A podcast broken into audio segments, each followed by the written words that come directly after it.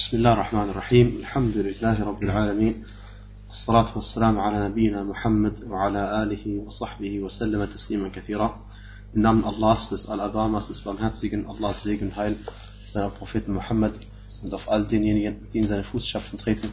Möge Allah subhanahu wa ta'ala uns mit denjenigen, die ihm gefolgt sind, im Guten am Tag der Auferstehung auferstehen lassen und möge Allah subhanahu wa ta'ala uns am Tag der Auferstehung zu trinken geben von dem Becken des Propheten sallam, aus seiner eigenen edlen Hand.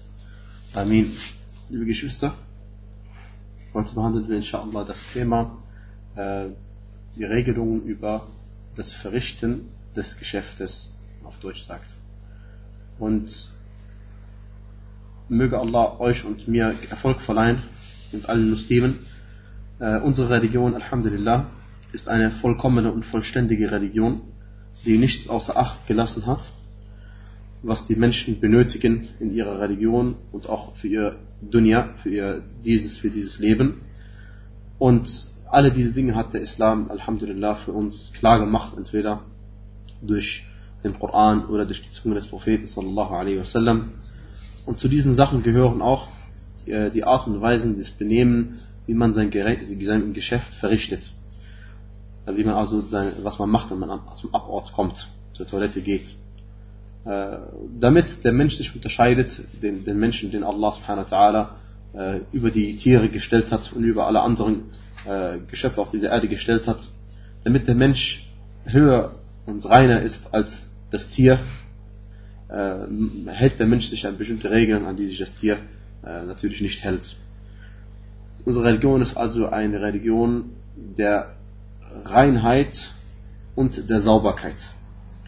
Und es gibt Regelungen, Benimmregeln, Anstandsregeln, gesetzliche Anstandsregeln, das ist vom Gesetzgeber vorgegeben, die man macht, äh, wenn man zum Abort kommt, Abort zur Toilette kommt, wenn man bei der Toilette ist und wenn man aus der Toilette hinausgeht.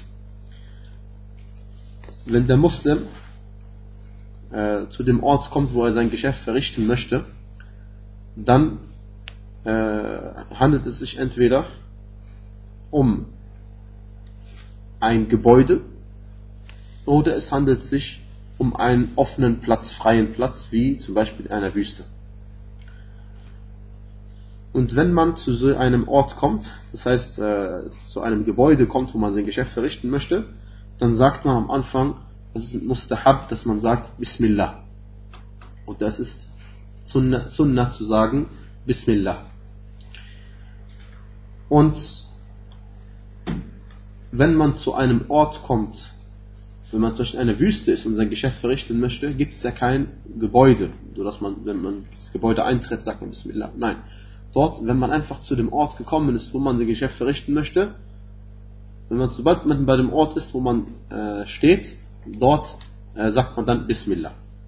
Und der Grund ist deswegen, warum man Bismillah sagt, ist, ist, ist Ali radiallahu anhu ardah, überliefert hat über den Propheten sallallahu alaihi wasallam, dass er gesagt hatte, ستر ما بين أعين الجن وعورات بني آدم إذا دخل أحدكم الكنيف أن يقول بسم الله.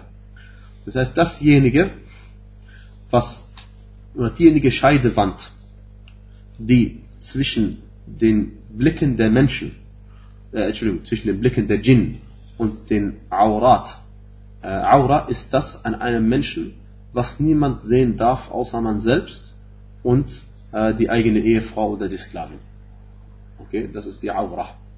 Äh, das gilt für also Erwachsene natürlich. Äh, und äh, also geschlechtsreife Personen. Also er sagte, dasjenige, was zwischen den Blicken der Djinn und den Aurat, der Aura der Menschen trennt, äh, wenn man in einem Abort geht, wenn man in eine Toilette geht, ist, dass man sagt Bismillah. Und der Hadith ist bei Tirmidhi und der Tirmidhi hat gesagt, er ist Hassan und äh, Entschuldigung, äh, der Hadith bei Tirmidhi und Ibn Hajar hat gesagt, dass die äh, mehrere Überlieferungen, die das gleiche aussagen, insgesamt gesehen Hassan sind, sodass man danach handelt. Man sagt also Bismillah und danach sagt man A'udhu billahi min al-khubuthi wal khaba'ith. Oder man sagt A'udhu billahi min al-khubthi wal khaba'ith.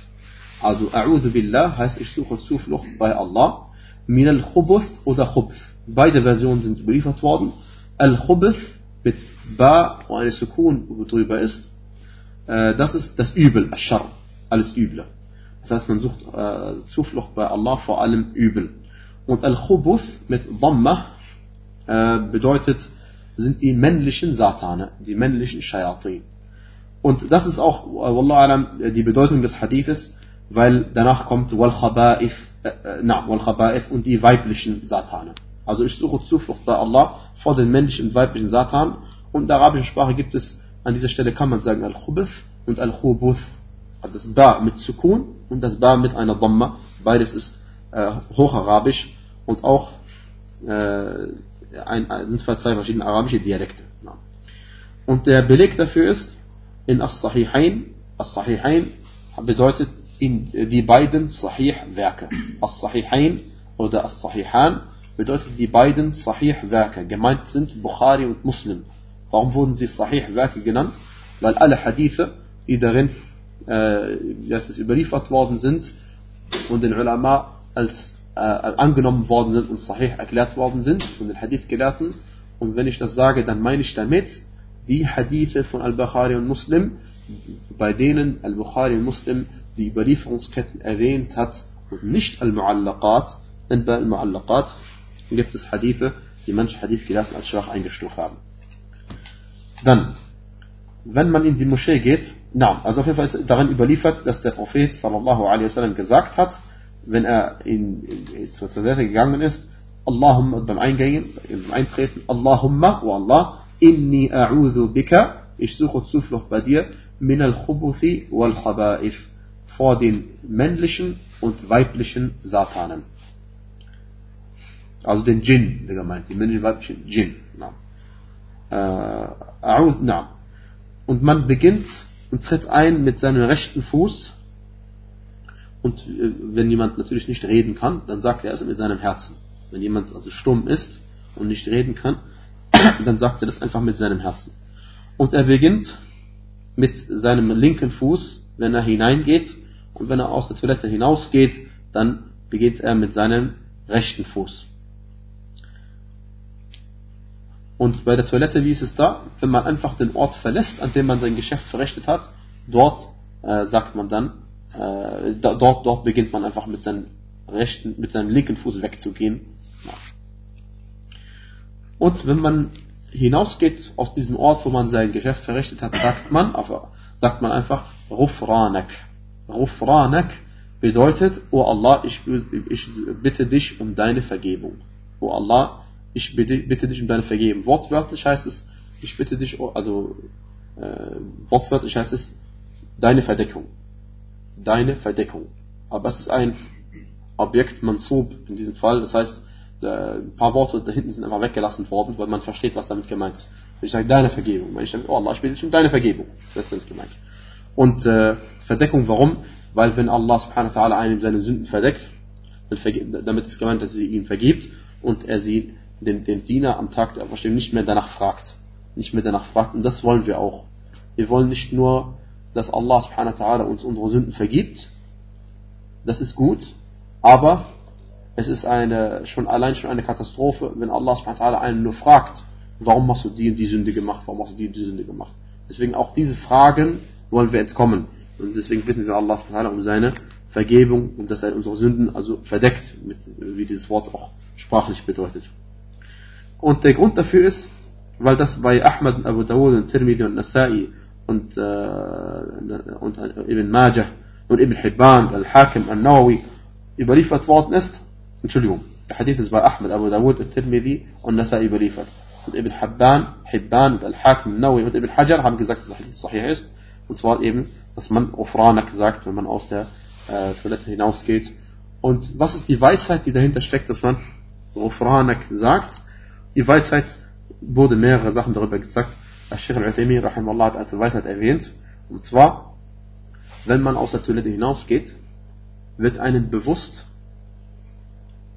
dass, äh, welches Übel Unreinheiten im eigenen Körper sind. Die Unreinheiten, die man im Körper getragen hat, welche Last sie für einen sind. Dass sie anstrengend sind, eine Last sind. Und man erinnert sich dadurch an die Unreinheiten des jüngsten Tages, die eigenen Sünden, welche Last sie für einen sein werden am Tag der Auferstehung. Und, und weil man weiß, dass die Last am Tag der Auferstehung, die Last der Sünden, größer ist als diese Last, die man am Abort niedergelassen hat, so bittet man bei Allah um Vergebung dass, äh, der Sünden, für die man, die man, die man begangen hat. Und äh, eine andere Weisheit, die manche Ulema erwähnt haben, ist, dass man Allah um Verzeihung bittet dafür, dass man während man äh, sein Geschäft verrichtet, Allahs nicht gedacht hat. Äh, aber diese Ansicht ist eher schwach, weil man darf Allahs nicht gedenken, äh, während man das Geschäft verrichtet. Und man hat das ja unterlassen auf einem, aufgrund eines Befehles, aufgrund der, der Tatsache, dass es gesetzlich ist, ihn nicht zu gedenken, oder besser gesagt, aufgrund der Tatsache, dass es ungesetzlich ist, Allahs zu gedenken. Insofern, warum sollte man dann dafür um Vergebung bitten im Nachhinein? Wallahu a'lam. Auf jeden Fall, äh, der Grund, warum man mit der rechten, mit dem, mit dem rechten Fuß hinausgeht vom Abort und mit dem linken Fuß hineingeht zum Abort, ist, weil man im Allgemeinen immer die rechte Seite für die Dinge benutzt, die edel sind und schön sind und rein sind und sauber sind und die linke äh, Seite benutzt für Dinge, äh, wenn es darum geht, dass man Unreinheiten entfernt und ähnliche Sachen. Aber dass die Ulama gesagt haben, dass man zur Toilette hineingeht mit dem linken Fuß und mit dem rechten Fuß hinausgeht. Die Sache ist Mustahab und keine Sunnah. Und, äh, und das ist das, Ur das ist Ergebnis eines Qiyas. Jetzt wollen wir mal äh, sagen, was das bedeutet. Und zwar, es gibt keinen Hadith, den wir kennen, äh, der besagt, dass man mit dem linken Fuß in die, äh, mit dem linken Fuß in die Toilette hineingehen soll, mit dem rechten Fuß hinausgehen soll. Das gibt es nicht.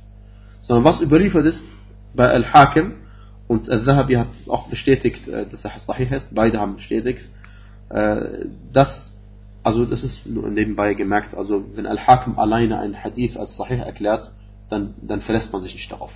Wenn Al-Zahabi es alleine macht, verlässt man sich auch nicht darauf. Wenn sie beide übereinstimmend dann, bestätigt, dann, dann geht man davon aus, dass es Sahih ist. Aber selbst dann kann es noch sein, dass sie sich geirrt haben. Also, wie dem auch sei, was überliefert ist bei Al-Hakim, dass, der, dass, dass man mit dem rechten Fuß in die Moschee hineingeht und mit dem linken Fuß aus der Moschee hinausgeht. Das ist überliefert worden, das ist eine Sunna. Und daraus haben die Ulama äh, gefolgert, dass man für alle Sachen, die gut sind und edel sind und sauber sind, äh, die rechte Seite benutzen soll. Und in As-Sahihain, also bei Bukhari und Muslim, ist auch überliefert, äh, dass der Prophet sallam, äh, es beim Anziehen von Kleidungen die rechte Seite bevorzugt hat, mit der rechten Seite begonnen hat.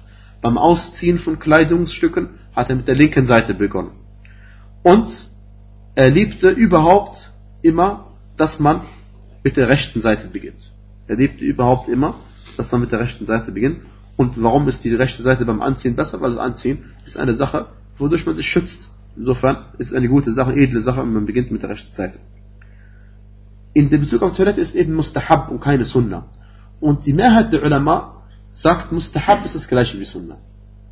Die Mehrheit der Ulama sagt, Mustahab als Urteil ist das gleiche wie Sunnah. Aber äh, offensichtlicher ist, dass es eine Unterscheidung gibt. Weil Sunnah sagt man nur, wenn es dafür einen Hadith gibt ein, oder ein Vers aus dem Koran gibt. Ein Beleg gibt, ein Dalil. Dalil ist entweder äh, ein Beweis, ein Dalil ist entweder Allah hat gesagt oder der Prophet hat gesagt. Das heißt, wenn man sagt Sunnah, dann muss man einen Beleg haben, oder wenn man sagt, irgendwas ist Teil aus dem Islam, dann muss man einen Beleg haben aus dem Koran oder aus der Sunnah des Propheten. Jetzt gibt es hierfür keinen, und deswegen sagt man nicht, es ist keine Sunnah. Man sagt nicht, es ist Sunnah, mit dem rechten Fuß äh, äh, die Toilette zu verlassen, mit dem linken Fuß hineinzugehen, zu dem Ort. Und, äh, und, und Mustahab ist eine Sache, die man als gut empfindet, die die Gelehrten als gut eingestuft haben und empfunden haben, aber für die es keinen Beleg gibt. Das ist die richtigere Ansicht in Bezug auf den Unterschied zwischen Mustahab und Sunnah. Aber man muss aufpassen, manche Gelehrten verwenden es aber Sunnah als Mustahab. Muss man wissen, was der Gelehrte damit meint. Ganz einfach. Aber man sollte beim Reden einen Unterschied machen und nur Sunnah sagen, wenn es einen Beleg gibt und Mustahab sagen, wenn es keinen expliziten Beleg dafür gibt. Na. wenn man äh, sein Geschäft verrichtet an einem Ort, wo es kein Gebäude gibt, also wie zum Beispiel in einer Wüste, dann soll man sich, dann ist es eine Sunnah, dass man sich weit weg entfernt von den Menschen, so dass man alleine ist und nicht mehr gesehen wird von ihnen, indem man sich immer hinter eine Wand stellt oder hinter einen Baum stellt oder sonst irgendetwas. Und das ist überliefert, und zwar äh, in As-Sahihain wieder, über Al-Mughira ibn Shu'bah radiallahu anhu arda.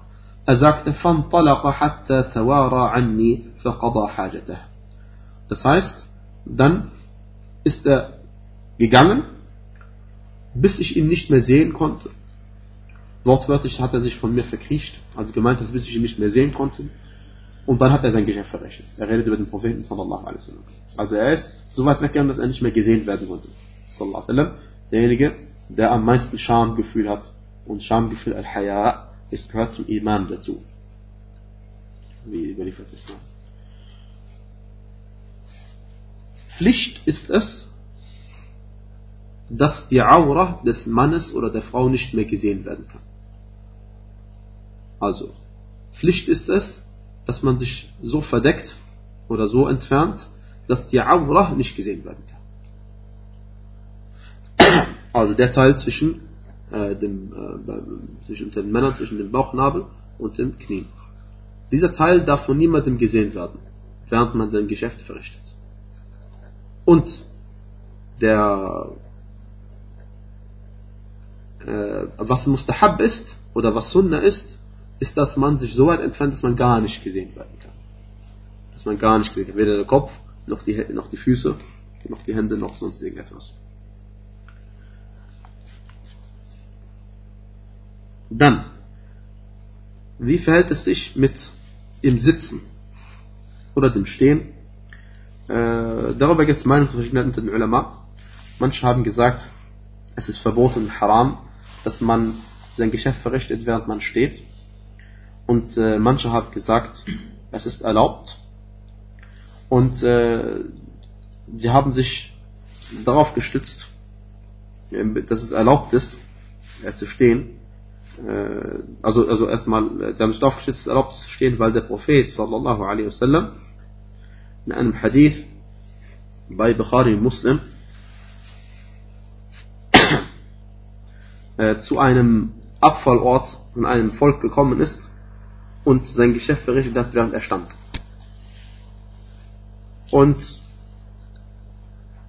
das weist darauf hin, dass es erlaubt ist. Das weist darauf hin, dass es erlaubt ist, aber die Sunna ist jedoch, dass man sich hinsetzt. Und wenn man sagt und die Hadithe in Einklang bringen möchte und sagt, dass man sich nur setzt, äh, äh, dass man nur stehen soll, wenn es einen Grund dafür gibt, wie zum Beispiel, wenn die Toilette dreckig ist und wenn man sich hinsetzt, dass die Unreinheiten an einem Körper kommen würden, dann ist es auch eine gute äh, Verschmelzung der Hadithe oder eine, eine, gute Zusammenführung der Hadithe, denn die Hadithe widersprechen sich nicht. Ja.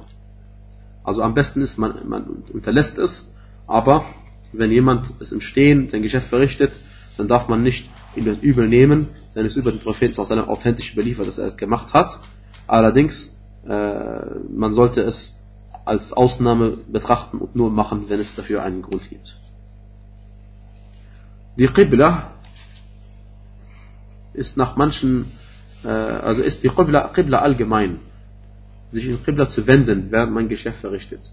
Oder seinem Rücken der Qibla zu geben, während man sein Geschäft verrichtet, ist haram und verboten.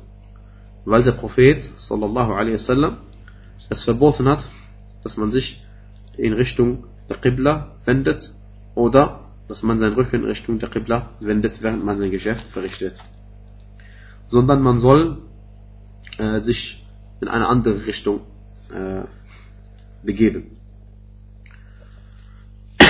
Und zwar hat der Prophet gesagt, لا تستقبلوا القبلة ببول ولا غائط ولا تستبدروها ولا تستبدروها ولكن شرقوا أو غربوا. Das ist ein Hadith bei Bukhari und bei Muslim. Wendet euch, während ihr euer kleines oder großes Geschäft verrichtet, weder in Richtung Qibla, noch wendet euren Rücken, Rücken in ihre Richtung, sondern wendet euch gehen Osten oder Westen. Und das gilt nur für Al-Madina und für die Orte, die so liegen wie Al-Madina. Denn wenn man sich äh, an anderen Orten befindet, dann ist Qibla an anderen Orten. Also je nachdem, wo die Qibla sich befindet natürlich. Also der Hadith gilt nur für die Leute von Medina und die sich in deren äh, Breiten oder Längengrad befinden. Und dann geht der Hadith weiter. Äh, Abu Ayyub al-Ansari, radiallahu anhu ardah, der diesen Hadith überliefert hat, er sagte, dann sind wir nach Ascham gekommen, damalige Damaskus sind gemeint, äh, und Umgebung auch. Wir fanden vor, dass die Toiletten, die dort waren, wir fanden vor, dass die Toiletten äh, so gebaut worden sind, dass sie in Richtung Kaaba gezeigt haben. Abu Ayyub al-Ansari sagt das. Dann haben wir uns in eine andere Richtung gewandt, also haben wir uns ein bisschen abgewandt und wir haben Allah um Vergebung gebeten. Und wir haben Allah um Vergebung gebeten.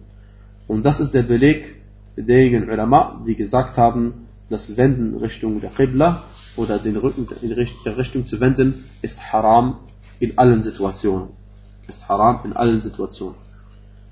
Und andere Ulama haben gesagt, das Verbot gilt nur, wenn man sich irgendwo draußen befindet. Das Verbot gilt nur, wenn man sich irgendwo draußen befindet.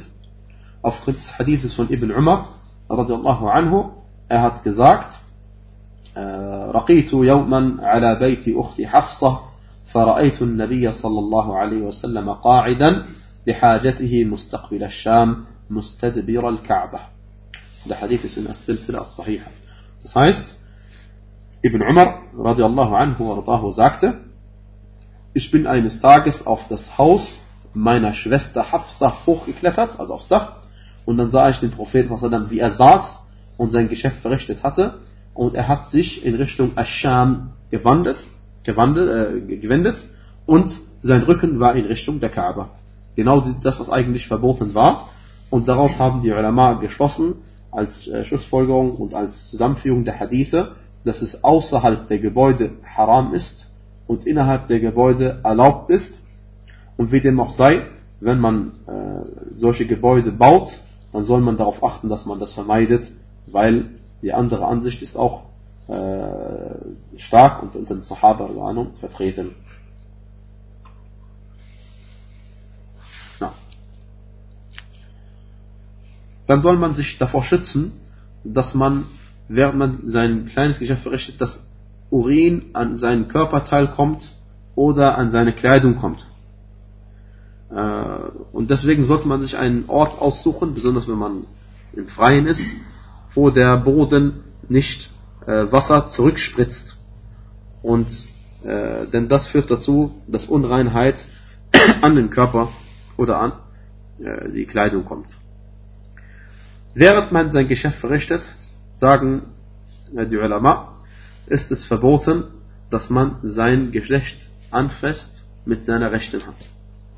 Und zwar hat der Prophet sallallahu alaihi wasallam gesagt, in der Hadith bei Al-Bukhari und bei Muslim, لا, يمس لا يمسكن أحدكم ذكره بيمينه وهو يبول ولا يتمسح من الخلاء بيمينه ولا يتنفس في الإناء Das heißt, niemand von euch darf oder soll, niemand von euch soll sein Geschlechtsteil mit seiner rechten Hand berühren.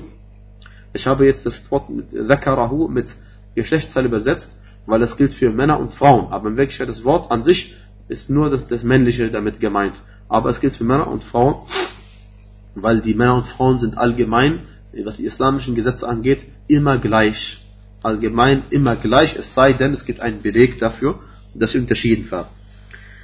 Also der Prophet sallam, sagte, niemand von euch soll sein Geschlechtsteil mit seiner rechten Hand anfassen, während er sein kleines Geschäft verrichtet, und er soll auch sich nicht äh, abwischen von seinem Verrichten des Geschäftes mit seiner rechten Hand, und er soll auch nicht in, sein, in, in Gefäße hineinatmen.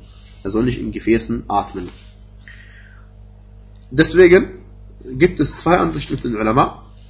Manche haben gesagt, das Verbot des Anfassens äh, des Geschlechtsteils mit der rechten Hand bezieht sich nur auf die Phase, während man sein Geschäft verrichtet.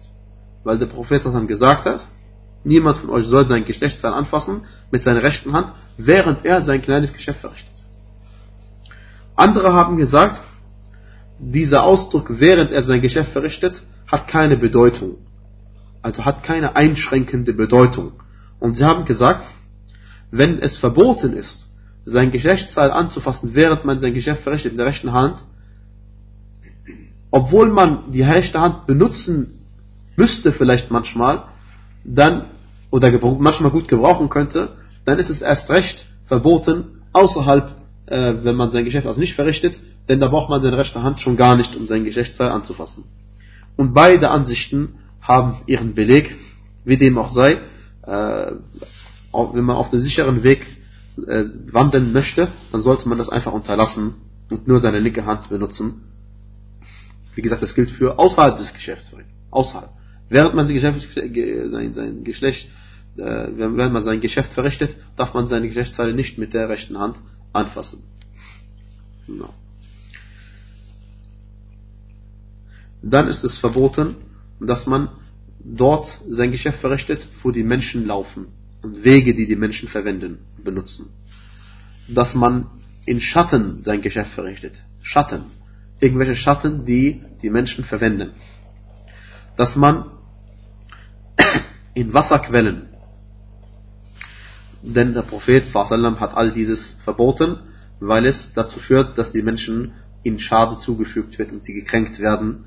Und der Weg dafür ist, dass der Prophet sallam, gesagt hat, Ittaqul das heißt, schützt euch und fürchtet euch vor oder seht euch vor vor den beiden Fluchenden.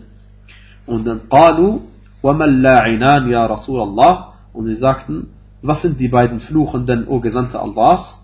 قال الذي يتخلى في طريق الناس أو ظلهم Jemand, der sein Geschäft verrichtet auf den Wegen der Menschen und in ihren Schatten. Das heißt, die Schatten, die von ihnen benutzt werden. Und der Hadith ist bei Abu Dawud und Sahih. Und die beiden Fluchenden bedeutet die beiden Fluchenden, weil wenn ein Mensch dadurch gekränkt wird, dass er in die Unreinheit sich setzt oder tritt oder anfasst, dann flucht er und verflucht er die Person, die das getan hat. Deswegen wurde es genannt, die beiden Fluchenden. Und ebenfalls in einer Version heißt es, dass der Prophet verboten hat, dass man sein Geschäft verrichtet in den Wasserquellen. Und der Hadith ist Hassan.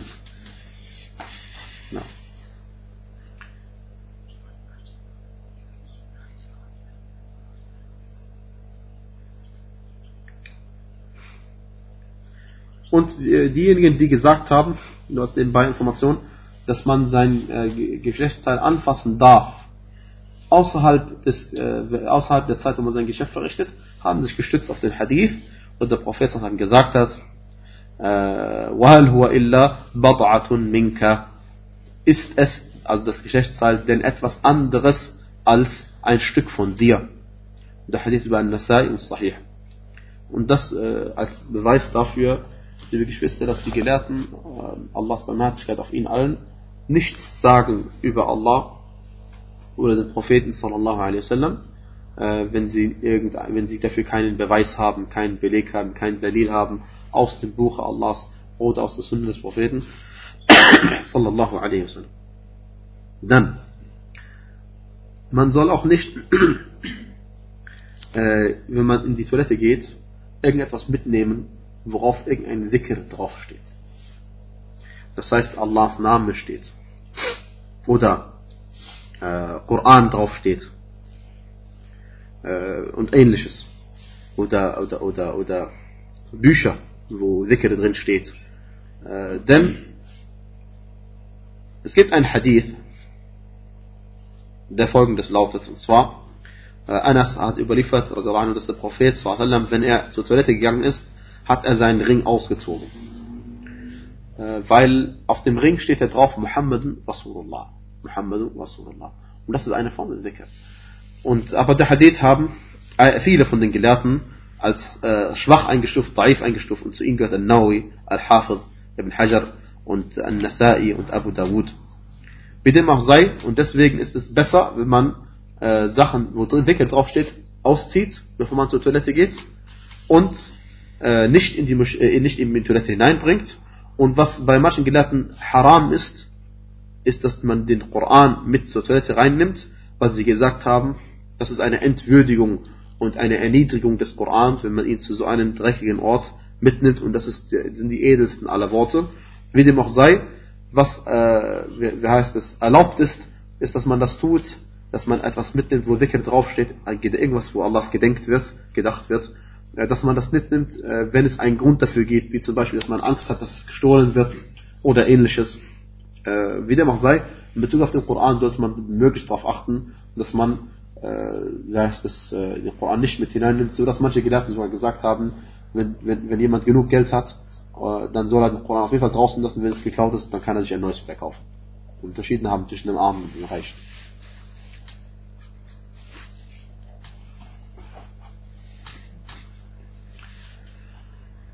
Während man sein Geschäft verrichtet, soll man nicht reden. Und dafür gibt es einen Beleg wie es für alles gibt. Und zwar, es überliefert, dass Allah subhanahu wa ta'ala das verabscheut. Und es ist auch verboten, dass man den Koran liest. Der Prophet sallallahu hat gesagt, إذا تغوط الرجلان فليتوارى كل واحد منهما عن صاحبه. Das heißt, wenn jemand, wenn zwei Männer ihr Geschäft verrichten, dann soll jeder von ihnen alleine sein und nicht mit dem anderen zusammen sein. ولا يتحدثان und die sollen nicht zusammen reden على طوفهما فإن الله يمقت ذلك denn Allah subhanahu wa ta'ala verabscheut dies denn Allah subhanahu wa ta'ala verabscheut dies und wenn Allah etwas verabscheut yamqut dann äh, weist es darauf hin dass es nicht erlaubt ist und es ist auch in der Sunna überliefert dass der Prophet sallallahu alaihi wasallam das bei Muslim der Hadith dass jemand zum Propheten Assalamu alaikum gesagt hat, während der Prophet sein Geschäft verrichtet hat, und dann hat er ihm nicht geantwortet, bis er fertig war, und erst danach hat er ihm geantwortet. Und das ist im wunderbaren Übereinklang äh, Einklang mit dem Vers aus dem Koran, denn Allah hat uns gesagt, dass wenn jemand euch grüßt mit einer Art, mit einem Gruß, dann sollt ihr den Gruß äh, erwidern äh, noch besser erwidern, auf eine bessere Art und Weise erwidern oder auf die gleiche Art und Weise. Also gemeint ist, wenn jemand zu euch sagt Assalamu alaikum, dann muss man zurück sagen mindestens Wa alaikum assalam. Oder noch besser ist, man sagt, für dieses kriegt man 10 Hasanat. Wenn man, wenn man aber sagt Wa alaikum assalam wa rahmatullah, kriegt man 20 Hasanat.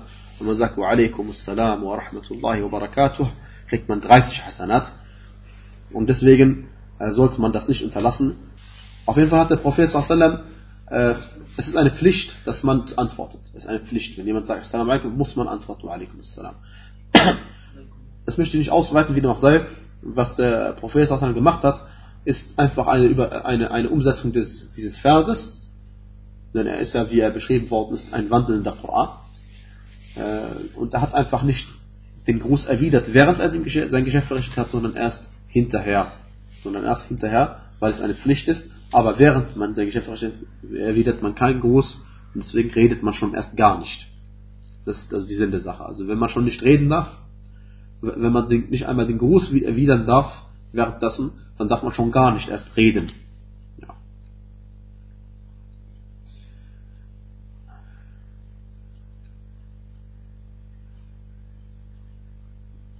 ja. Dann wenn man mit seinem Geschäft verrichten fertig ist. Was macht man dann? Man reinigt sich.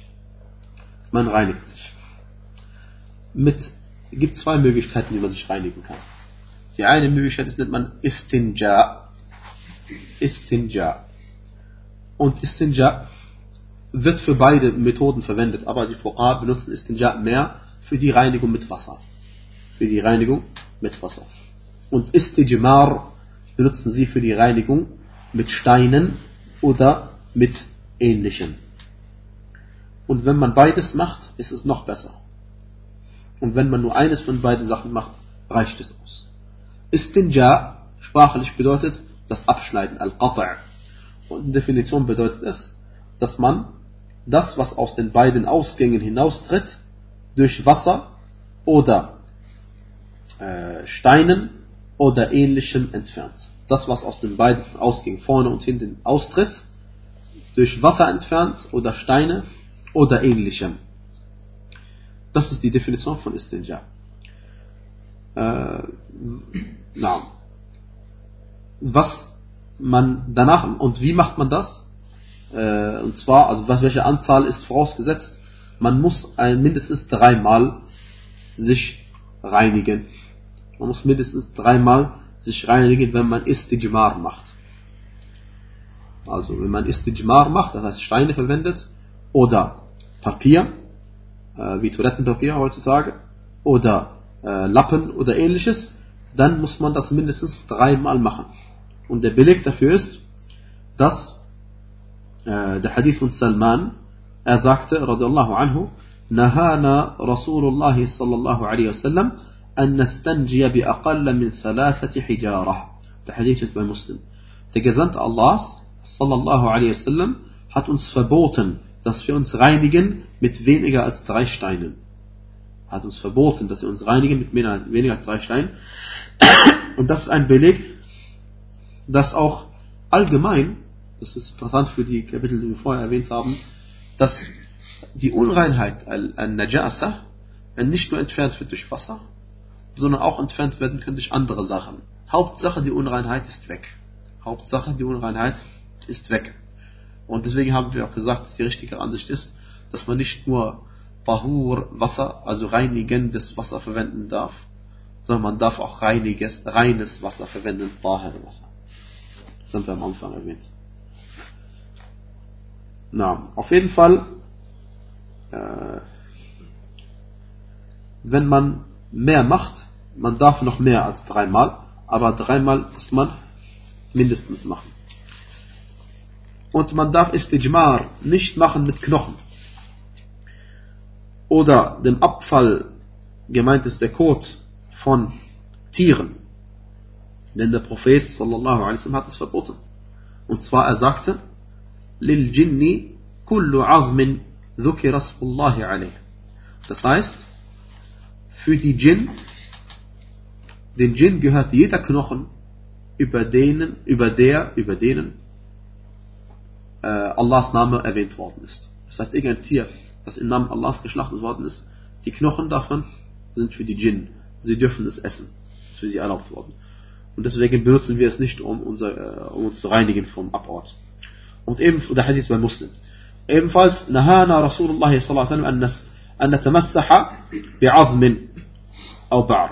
Das heißt, der, der Gesandte Allah hat uns verboten, dass wir uns abwischen mit Knochen oder mit Kot von Tieren. Der Hadith bei Abu Dawud und Sahih. Und wenn es verboten ist, sich äh, mit, mit, mit Ausscheidungen eines Tieres äh, zu reinigen, dann erst recht mit Teilen des Tieres, mit ganzen Teilen des Tieres.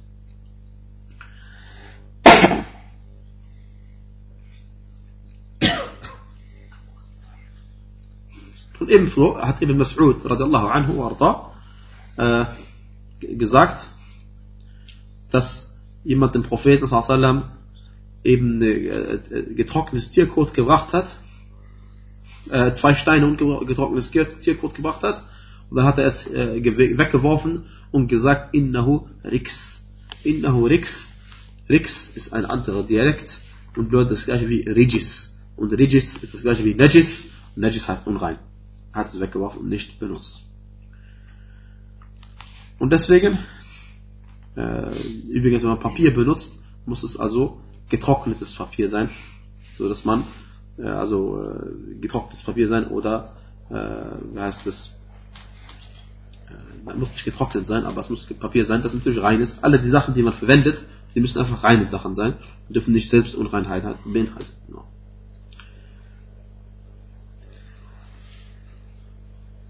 Alles, was gesagt wird, dass man irgendwie, nachdem man sein Geschäft verrichtet hat, die letzten Urintropfen rausmassieren soll, oder dass man sein Geschlecht bewegen soll, oder dass man Schritte laufen soll, oder dass man eine Leiter hinaufgehen soll und dann schnell runtergehen soll, oder ähnliches, all das sind Wasawis. all das sind Wasawis, Einflüsterung des Shaitan, die mit der Religion nichts zu tun haben, auch wenn es manche Gelehrten erwähnt haben. Und diese Dinge macht man nicht.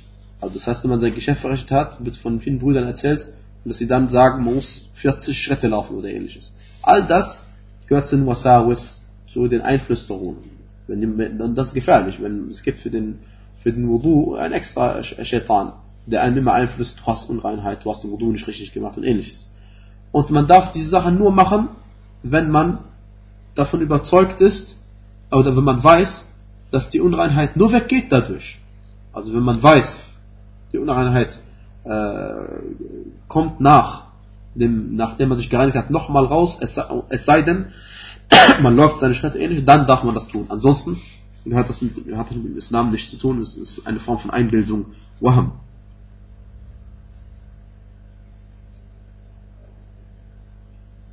Genau. Und ebenso darf man also nichts verwenden, was edel ist, wie die Bücher, die Scharia und äh, ähnliche Sachen. Denn Allah subhanahu hat diejenigen gelobt, die äh, alles verherrlichen, was zu den Kultzeichen Allahs gehört.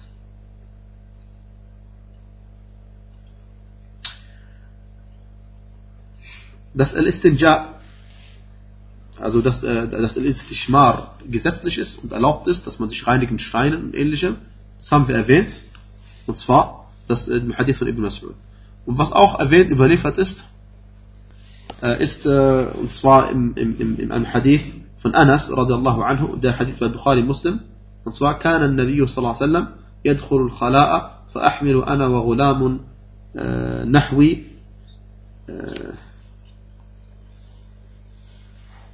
إداوة من ماء وعنزة فيستنجي بالماء. Und zwar, Anas erzählt, dass er mit einem äh, kleinen Jungen war, als er klein war, genauso alt wie er selbst.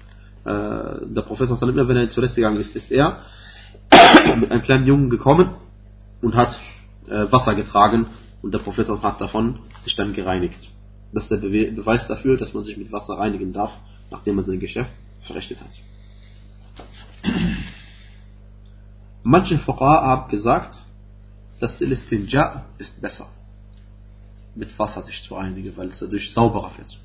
Und manche Ulama haben gesagt, Al-Istijmar ist besser, weil man dadurch nicht sein, äh, die Unreinheit direkt berührt. Und manche haben gesagt, am besten ist, dass man beides tut. Und äh, al, al, al, al, äh, Istijmar und Istinja, beides, ist keine Voraussetzung für die, äh, wie sagt man, für die Gültigkeit des Wudu an sich. Also man muss rein sein und dann macht man Wudu, das ist keine Frage. Aber manche Leute denken, jedes Mal, wenn sie Wudu machen, müssen sie vorher Istijmar und Istinja machen. Das ist falsch.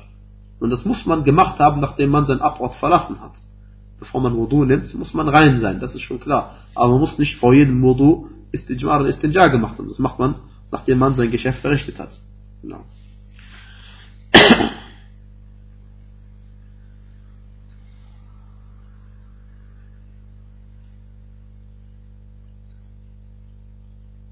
Na, und das ist auch eine Sunna.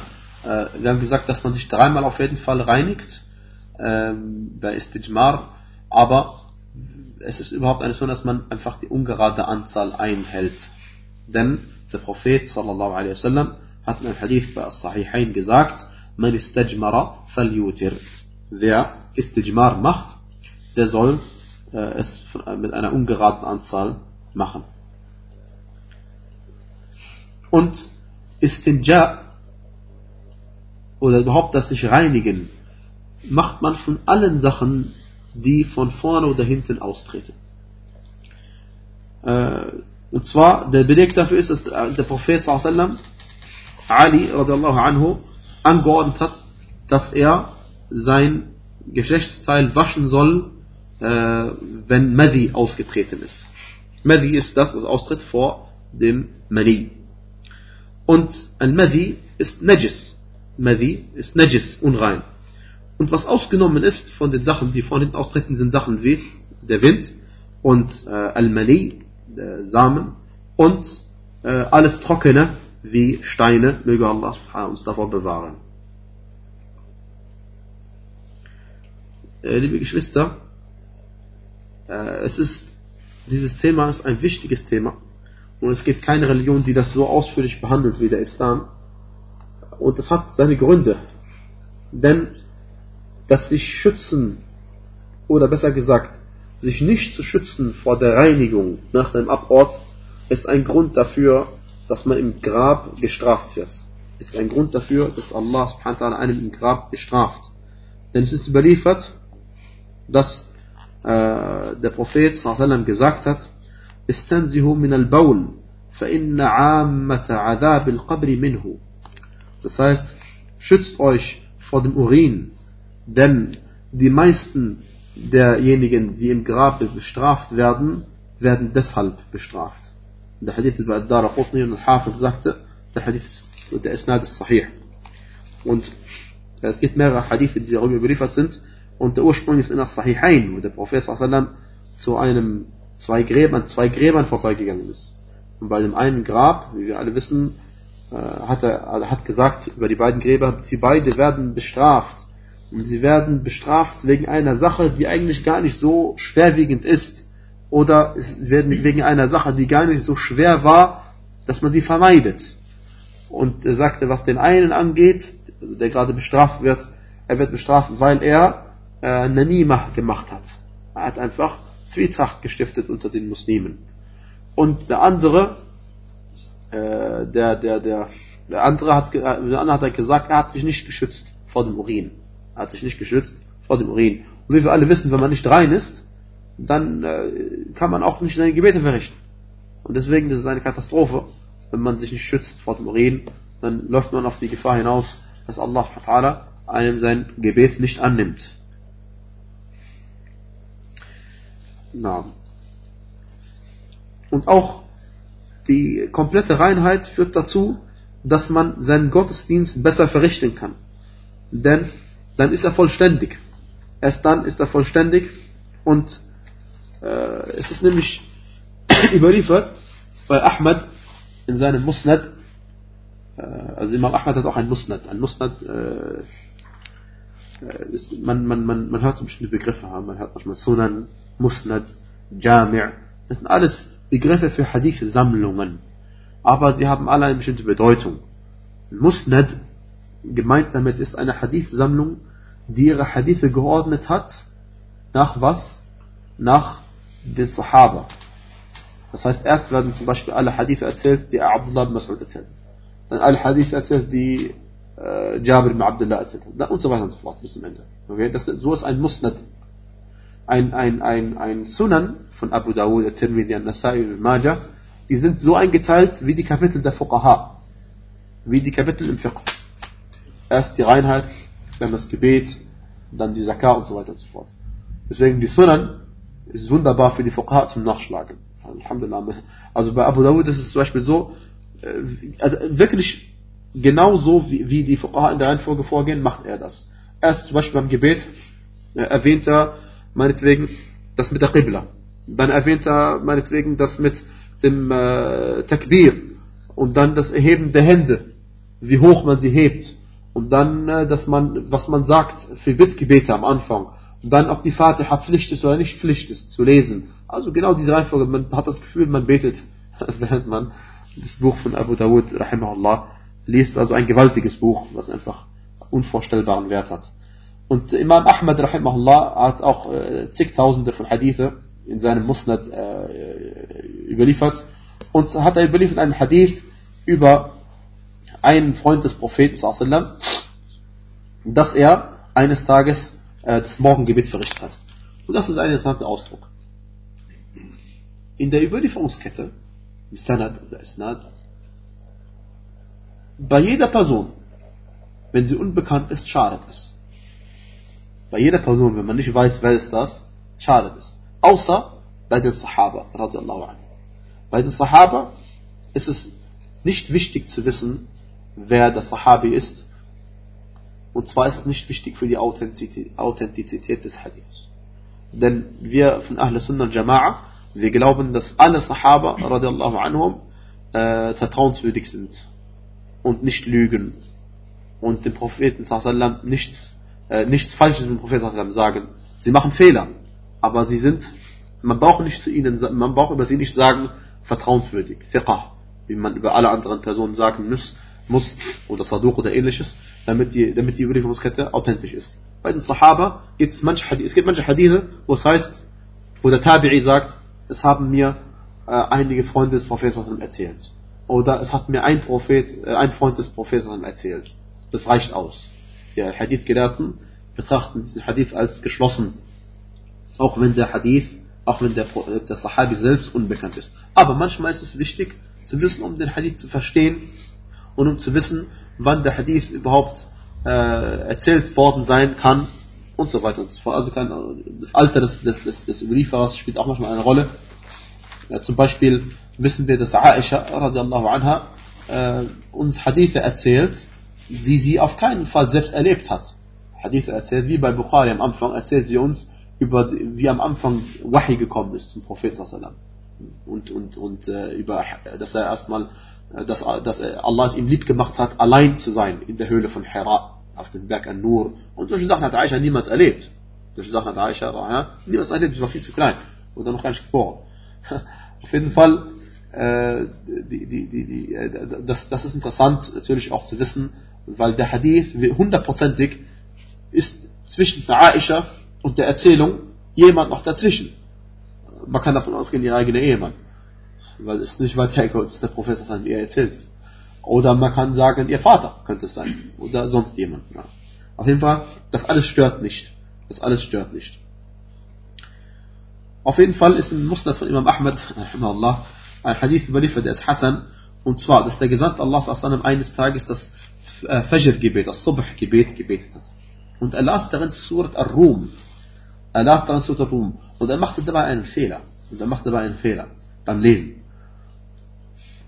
Und dann als er sich umgewandt hat zu den Betenden, als er, als er fertig war, ist er die Sunna, dass, dass, dass der Imam Assalamu alaikum wa rahmatullah, und dann so lange in die Qibla, Richtung Qibla bleibt, wie, wie lange er sagt, Allahumma astaghfirullah, astaghfirullah, astaghfirullah, Allahumma anta salam, aminka salam, tabarak la yada jalali wa ikram. Das sagt übrigens jeder, jeder einzelne Mu'mum und Imam. Äh, wenn der das gesagt hat, der Imam, dann wendet er sich zu den Ma'mumin, zu den, äh, die hinter ihm gebetet haben. Und das hat der Prophet auch natürlich gemacht. Äh, und dann hat er gesagt, innahu yulabbasu alayna al-Quran. Also, äh, es, es fällt mir manchmal schwer, den Koran zu lesen. Inna aqwaman minkum yusalluna ma'ana la yuhsinuna al-wudu. فمن شهد الصلاة معنا فليحسن الوضوء. Und zwar, es gibt manche Leute von euch, die mit uns beten, aber ihren Wudu nicht richtig verrichten. Wer also sein Gebet mit uns verrichtet, der soll seine Wudu richtig verrichten. Und äh, wie gesagt, das als Beweis dafür, dass die vollständige Reinheit auch zur Vollkommenheit des Gebetes beiträgt und dazu beiträgt, dass man keine Fehler macht und so weiter und so fort. Und Allah subhanahu wa ta'ala hat äh, die Leute von Quba gelobt.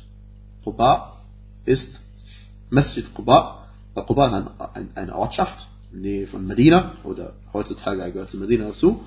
Und zwar dort gibt es eine Moschee, das ist die erste Moschee, die im Islam gebaut worden ist. Und über die Leute von Quba sagte der Prophet sallallahu alaihi wasallam im Surat al-Tawbah, Surah 9, Vers 108, äh, er sagte, eine Gebetsstätte, die vom ersten Tag an auf die Gottesfurcht gegründet worden ist, hat wahrlich ein größeres Anrecht darauf, dass du dich in ihr hinstellst. In ihr sind Männer, die es lieben, sich zu reinigen. Und Allah liebt die sich Reinigenden. Ein, ein größeres Lob können sie nicht bekommen von Allah. Wenn Allah jemanden liebt, dann wird er ihn niemals bestrafen. Und, na. Und das ist eine Angelegenheit, auf die man wirklich äh, darauf achten soll. Und, liebe Geschwister, unsere Religion ist die Religion der Reinheit und der Sauberkeit.